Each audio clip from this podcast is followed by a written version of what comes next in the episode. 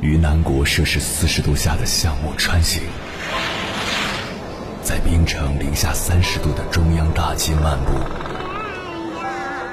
往十里洋场听罢一曲天涯歌女，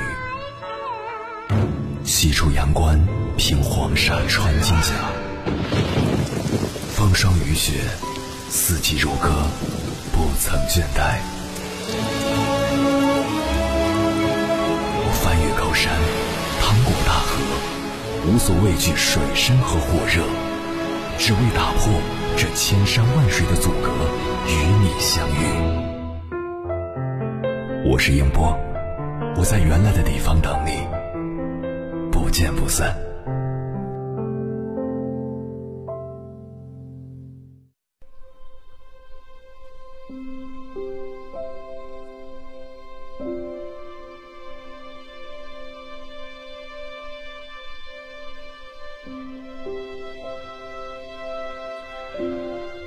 前几天，一位听友给我的邮箱发来一封邮件，这位听友网名叫知乙，他是我所知道的最坚强的听友之一。年纪轻轻的他下肢瘫痪，无法行走，生活中大部分时间都是躺在家里的床上，几乎没有出过门。普通女孩子那种上学、工作、恋爱、交友、吃喝玩乐的普通生活，他从未体验过。尽管命运对他很残酷。但他依然勇敢的去追梦，没上过学的他自己学会了识字打字，从此，他就以文字为马，不断的阅读，不断的写作，还在微博上发表自己的作品。虽然在这个过程中遭受了一些人的嘲笑和打击，但他没有放弃，最终完成了自己的第一部小说，在一个文学类的论坛上成功发表了。他真的很棒，真的很了不起。做到了很多健全人都做不到的事情。这次他给我发的邮件是一篇他自己写的文章的投稿，标题是《生而为人有何不同》。也是因为这篇文章，我才想做今晚这样一期节目，跟大家聊聊如何正确对待人与人之间的不同。现在，我们一起来欣赏一下知意的这篇文章。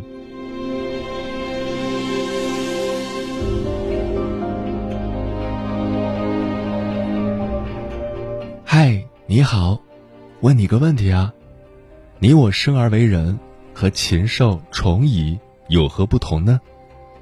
你可能会说，当然不一样啊，我们是人，有文明的社会、先进的科技，还有良好的生活环境和丰富的七情六欲等等，可多了。是的，远不止这些，我们还有嫉妒心，比如说。同事买了一支比你的唇釉好看的口红，你嘴上可能会说：“嗯，真好看，这个色号很适合你。”但你心里可能又在想：“不就一支破口红吗？至于吗？炫耀什么？”再比如说，你生日在六月份，姐姐的生日在七月份，而家里人总是会在给姐姐过生日的那天买来蛋糕，插上蜡烛，做一顿好吃的，然后。你也不会说什么，也不会哭，也不会闹，毕竟都是成年人了。但你心里就会莫名有种很奇怪的感觉。这样一次两次，你可能会觉得大家只是都忽略了，可能会有点不开心。然而你也不会太较真儿。但如果一直这样，你可能就会觉得自己很多余，这个家根本不需要你。这就是通常讲的攀比心。和自我感触放大，可如果这事儿发生在其他人身上，你可能又会觉得也没什么，说不定只是他家里人刚好忘了。这样看来，人类还有一个共同点，那就是每个人都不可避免的自私。我们总是习惯把别人的成就踩在脚底，归功于天赋、运气、碰巧。和出生好等等这些客观因素上，却忽略了一件事情的形成不只有客观，还有主观因素。例如良好的家庭氛围、个人的修养与才华，还有他的努力和付出，这些都是一件事情成功的主观因素，也是必然要经历的过程。就拿我自己来说，虽然不出名，但写文也有一段时间了。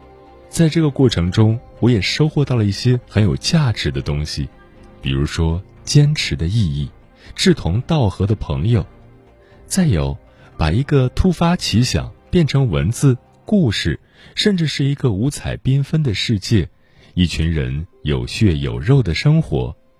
这个过程对作者来说是奇妙的，也是很享受的。我把它称之为自我修炼。但我搞不明白，我的努力在别人看来怎么就那么不值一提？怎么就是闲出来的呢？我要是真的很无聊的话，完全可以去刷视频、看网剧、打游戏，做一些现在年轻人都在做的事情。如果不喜欢，可以不关注。我们实在没必要在不喜欢的人身上浪费自己的时间和精力。那样是极其不划算且没有意义的。与其举手投足间都是对别人的不满，不如静下心来调整自己。就像新冠疫苗普及，这本来是一件利国利民的好事情，但有些特殊群体就是因为各种原因不能注射，那病人做检查，医院开证明，家属交单子，不就好了吗？明明大家都是去开证明的，可有些家属就是喜欢盯着别的病人看，似乎坐轮椅的全是外星人，看一眼少一眼似的。其实要是能选择，我一点都不想坐轮椅的。每个人的才能不同，境遇不同，生活环境也不同，我们真的没必要把自己的三观和浅薄的见识强加在别人身上。就像我们在坐出租车的时候，车套上总会写着“文明友善、尊老爱幼、诚实守信”等字样。我想，这不仅仅只是一句口号或者一个标题。中华文明从古至今代代相传，我们能做的应该是将中华美德发扬光大，而不是只单纯的背一句口号、写一个标语那么简单。我们从咿呀学语的天真小孩，到十八岁的含苞怒放，再到二十多岁的成熟稳重，这一路走来的收获与变化，我想不只单单表现在年龄和个头上，更应该表现在自我完善和不断进步上。如果只是长个头不长智慧，那你我和禽兽虫蚁又有什么两样？我认为人类文明主要表现在三个方面：第一，不断的完善自我、调整自身，都是比较直观且实用的方法。这是一个循序渐进的过程，我们无需刻意勉强，但也不可放松。比如说，在规定时间内读完一本自己觉得有用的书；再比如说，可以给自己调整一个良好的作息规律。和在心里树立一个良好的学习榜样，这些都能有效促进自我修养与自身管理。其次，就是要有一个积极乐观向上的心态，无论你自身年龄是否已经老去，心理年龄都是很重要的。培养一个积极乐观良好的心态，不但有利于自我修养，对身边的其他人也能起到举足轻重的作用。最后一个就是外界因素了，生活环境和人生伴侣也是自我修炼必不可少的一个关卡。俗话说“近朱者赤，近墨者黑”，在这个相对比较自由的社会背景下，我们在和朋友相处，在寻找人生伴侣时，还是尽量要以三观为标准。毕竟，两个话都说不到一块儿的人，是实在没有办法心情愉悦的。度过余生的。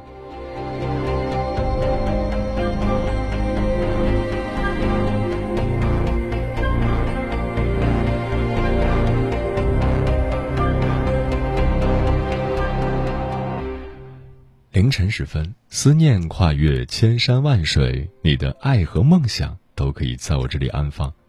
各位夜行者。深夜不孤单，我是迎波，绰号鸭先生，陪你穿越黑夜，迎接黎明曙光。今晚跟朋友们聊的话题是尊重不同是一种境界。关于这个话题，如果你想和我交流，可以通过微信平台“中国交通广播”和我分享你的心声。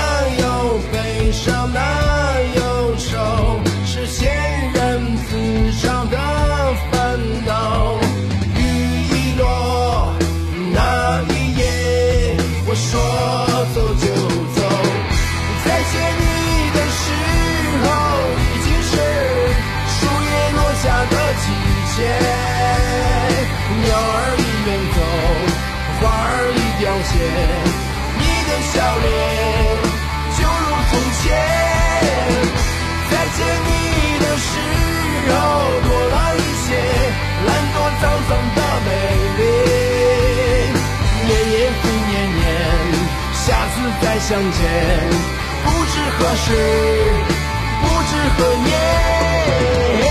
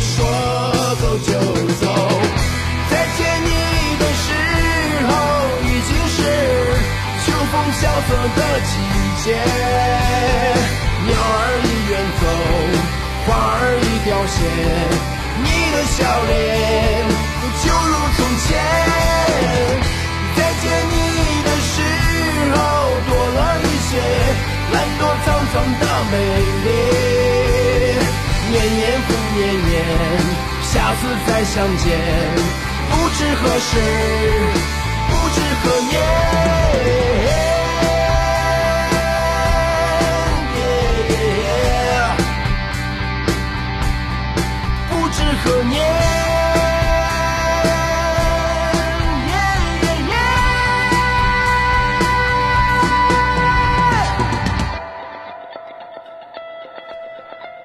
人与人交往最重要的就是互相尊重。如果非要把自己的意志强加给别人，就是把自己摆在了一个居高临下的位置。这个心态背后的更深层次的含义就是，你要维持跟我的关系。就必须得听我的，一旦别人不服从，他们就会觉得自己被亏欠了。接下来，千山万水只为你，跟朋友们分享的文章名字叫《懂得尊重不同，才是最高级的修养。作者何四。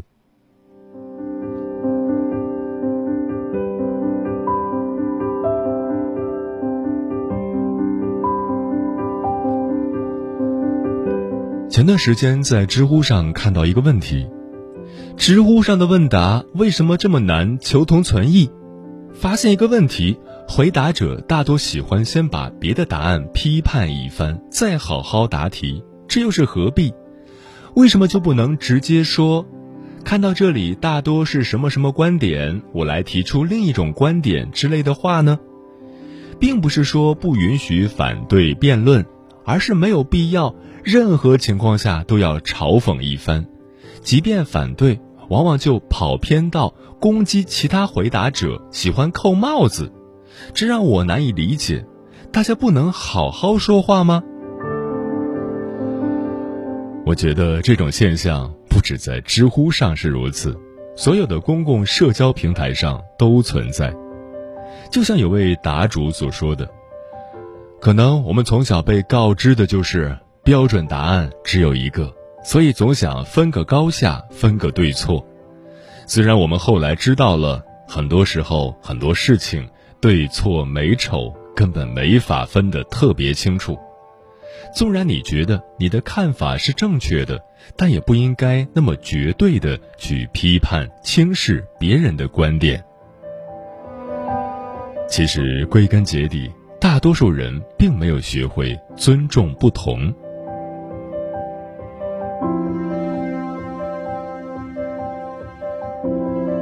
最近看了由汤姆·克鲁斯主演的电影《少数派报告》，一部十几年前的科幻电影，讲述的是在未来，三个有预知能力的先知可以预测犯罪，并在犯罪发生前制止犯罪。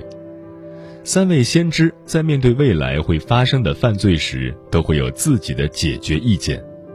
当三个人意见一致时，事情就顺理成章。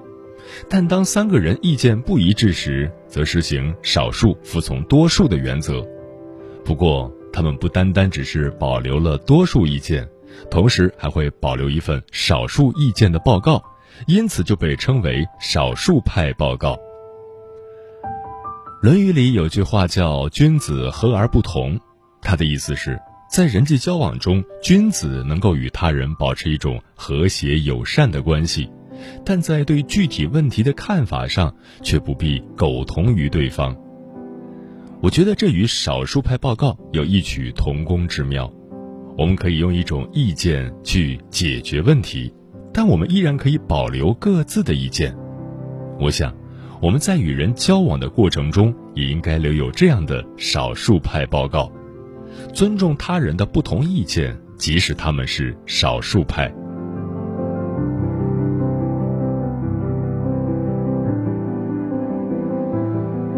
有时候我们活得太自以为是、太自我了，封闭了自己向外伸展的另一条视线，囿于自己不变的认知里。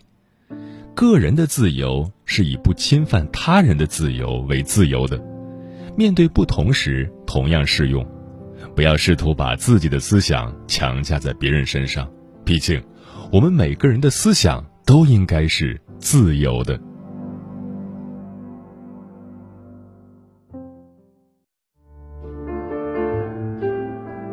思念叫望穿秋水，有一种记忆叫刻骨铭心，有一种遥远叫天涯海角，有一种路程叫万水千山。千山万水只为你，千山万水只为你，正在路上。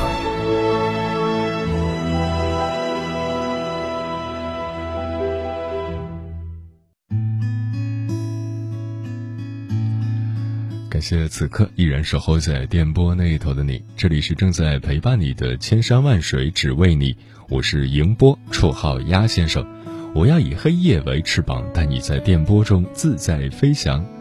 今晚跟朋友们聊的话题是尊重不同是一种境界。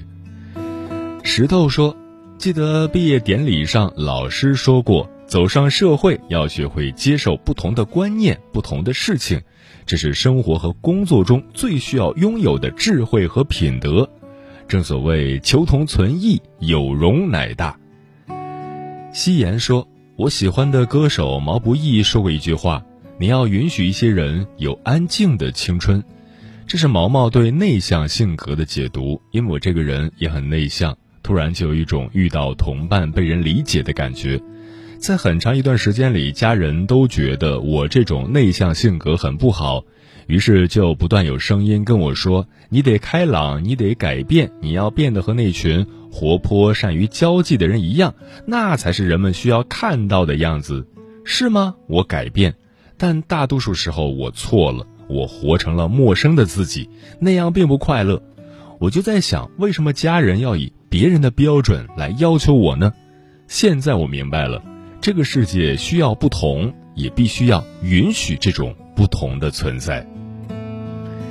这个昵称让我用一下，说和谐不是一百个人发出同一种声音，而是当一百个人发出不同声音的时候，他们彼此互相尊重，承认别人的优秀，尊重别人的爱好，是高级社交的基本礼仪。南方之已说，尊重别人是一种境界，也是一种修养。我们每个人都处在自己的生活圈，经历着不同的喜怒哀乐。要想不戴任何有色眼镜去看待身边的人和事，确实是不太理想的。但我们可以怀着正确的、积极的、乐观的心态，试着去尊重在你认知范围以外的人和事。虽然你可能真的没有办法感同身受，但是你可以尽量用平和的心去善待对方。步行看客说：“尊重别人的不同，首先要有容纳别人的心态，而容纳的前提是愿意自我换位思考，试着换到对方的角度去思考问题，再得出结论。当然，这只限于自己，不要期盼着对方也会这么想。俗话说：前半夜想想自己，后半夜想想别人。不过，在诸如爱国情感、审美标准方面，必须是要有。”底线的有原则有坚持。发明说有句俗话说得好：“赢人心者必有众人帮衬，被认同者自然招来好运。”一个能够待人谦逊、懂得尊重他人不同的人，必能得到好运，赢得人心。嗯，大千世界无奇不有，勾勒出了丰富多彩的模样。哲学家罗素说过。须知参差多态才是幸福的本源。如果天空永远只是蓝色，我们便无法看到绚丽多彩的黄昏和晚霞；如果所有花朵都只有一个颜色，我们便看不到姹紫嫣红的春天；如果所有人都一个样，那这个世界该有多无趣！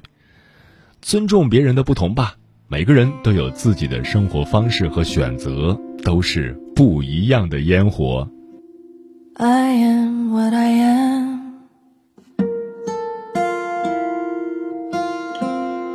我永远都爱这样的我。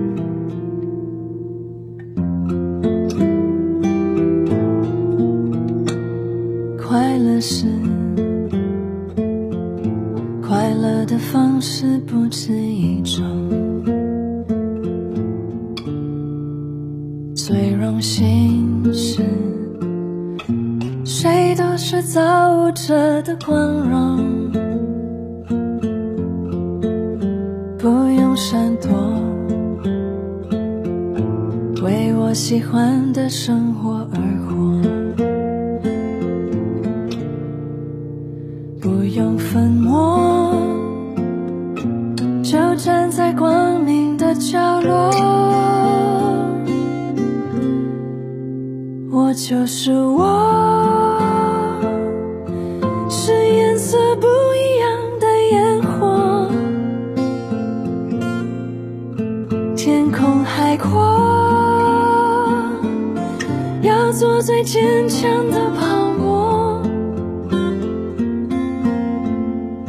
我喜欢我，